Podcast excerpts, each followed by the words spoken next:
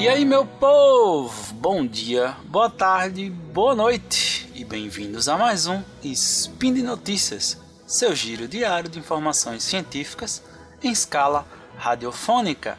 O meu nome é Pedro Ivo, o Pi, e hoje, sabadão 16 elétrico e 9 de maio de 2020, voltaremos dois dias para falar do dia 7 de maio e sua grande importância para nossa humanidade a invenção do rádio e quem são seus possíveis inventores. Speed Notícias.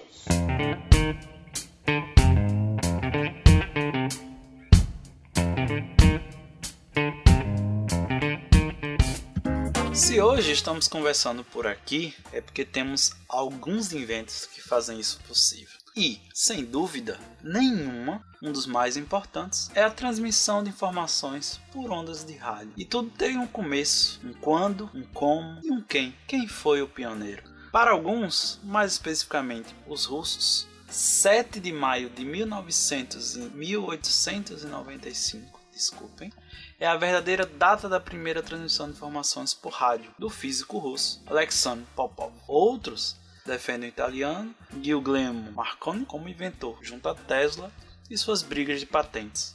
E assim como aconteceu com o nosso brasileiríssimo Santos Dumont, também há um brasileiro nesse meio de campo. O famoso Padre Landel também pode ser considerado um dos pais da radiodifusão, apesar de que, fora do Brasil, não é tão reconhecido como tal. O artigo faz a pergunta: afinal, quem inventou o rádio? Marconi ou Popov? Vamos dar uma analisada nele e no final falaremos um pouco sobre o Padre Landel e sua invenção.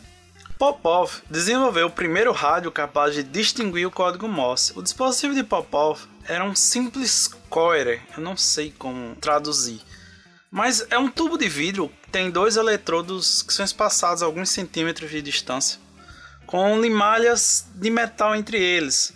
O dispositivo dele foi baseado no trabalho do físico francês Branly que desenvolveu esse circuito em 1890, e do físico inglês Lodge, que refinou ele em 93, 1893.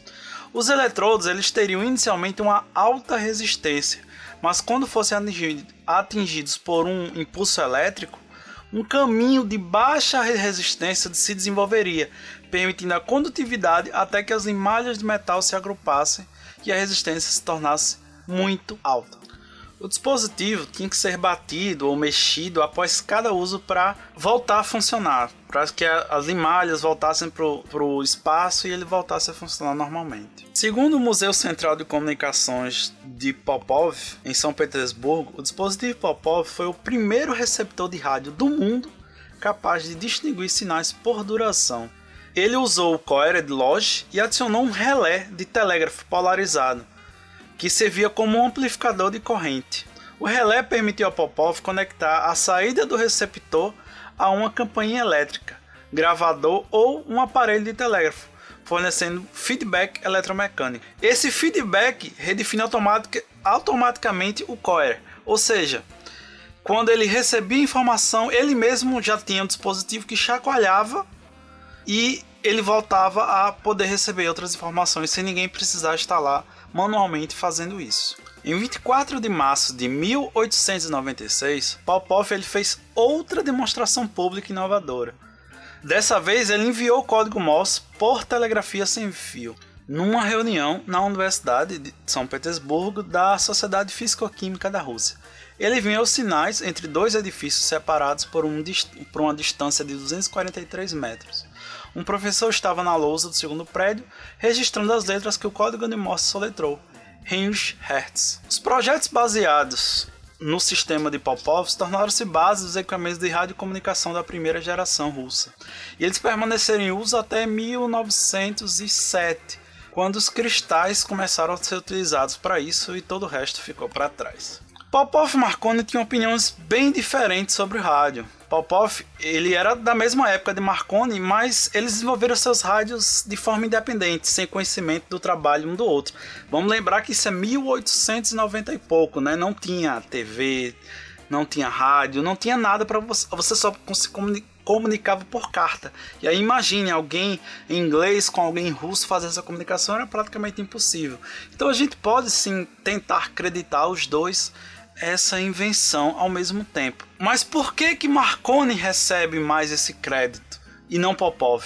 É porque Marconi conhecia mais, era muito mais experiente e tinha outra visão sobre o rádio e sobre propriedade intelectual. Uma das melhores maneiras de preservar o seu lugar, a sua invenção, é garantir as patentes publicar os resultados de sua pesquisa assim que você o tem, em tempo hábil, como a gente diz.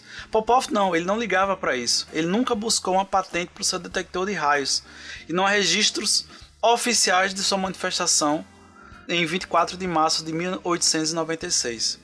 Ele, no final, abandonou o rádio para voltar sua atenção para as recém-descobertas ondas de Röntgen, também a gente conhece hoje como raio-x. Marconi, por outro lado, ele registrou a patente britânica em 2 de junho de 1896, que se tornou o primeiro pedido de patente em radiotelegrafia. Ele rapidamente levantou capital para comercializar o seu sistema, construindo uma, uma empresa gigante industrial e passou a ser conhecido, fora da Rússia, obviamente, como inventor do rádio. E por suas descobertas, Marconi ele recebeu o Prêmio Nobel de Física. Popov nunca pensou em comercializar seu rádio, a sua invenção, para enviar mensagens. Ele via o potencial gigantesco para ser usado para registrar distúrbios na, na atmosfera, um detector de rádios, podemos dizer assim. Em julho de 895, ele instalou seu primeiro detector de raios no Observatório Meteorológico do Instituto Forest, em São Petersburgo. Foi, e foi capaz de detectar tempestade até 50 km de distância. E durante vários anos, a empresa de relógios Rosser Victor de Budapeste ela fabricava detectores de raios com base no trabalho de Popov. Um caso interessante aconteceu na África do Sul, né, que você tem um, você encontra uma dessas máquinas no Instituto Sul-Africano de Engenheiros Elétricos. E o mais interessante é que ninguém sabia o que era achavam que era um, um amperímetro bem antigo. Mas um dia decidiu-se olhar mais de perto e percebeu-se que era um dos objetos mais antigos da coleção desse museu, que pertenceu à Estação Meteorológica de Joanesburgo. Padre Landel de Moura, Roberto Landel de Moura. Ele foi o primeiro cientista a transmitir a voz humana por meio de ondas eletromagnéticas. Isso foi feito em 1899, segundo os seus biógrafos. Hoje, Padre Landré é muito reconhecido no Brasil como sendo o inventor das transmissões de voz via rádio e também ele é patrono da radiodifusão brasileira. Engraçado que ele era chamado de Padre Bruxo pelas beatas da época e ele foi perseguido por muitas pessoas porque atribuíam mágica, bruxaria a seus inventos, né? Eu acho uma frase bastante importante até nos dias de hoje, que ele queria mostrar ao mundo que a Igreja Católica não era inimiga da ciência e do progresso humano.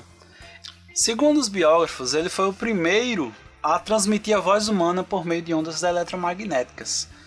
Três anos antes dos europeus, em 1899, em São Paulo, por meio de seu telé teléforo, ele atingiu o recorde de transmissão radiofônica com uma distância de 7 km.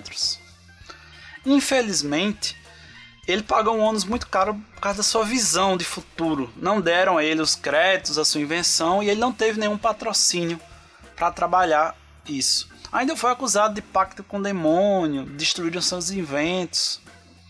E ele foi forçado a se afastar da carreira científica. E ele foi para os Estados Unidos tentar um pouco mostrar um pouco dos seus inventos lá e ainda conseguiu três patentes: 1901, 1902 e 1903 o telefone wireless, o, tele, ah, o telégrafo wireless e o transmissor de onda. Eu vou falar um pouco do que tem na patente dele para a gente finalizar esse programa. Carta patente número 775337, telefone sem fio. A quem interessar possa, saibam que eu, Roberto Landeu de Moura, cidadão da República do Brasil, residente na cidade de Nova York, distrito de Manhattan, estado de Nova York, inventei um novo e aperfeiçoado telefone sem fio, de que dou a seguir completa, clara e exata especificação. O objeto da minha invenção é transmitir e receber mensagens à distância, por meio de sons e ondas elétricas, correspondentes a palavras articuladas sem auxílio de fios. Nos desenhos anexos, cada número indica sempre a mesma peça.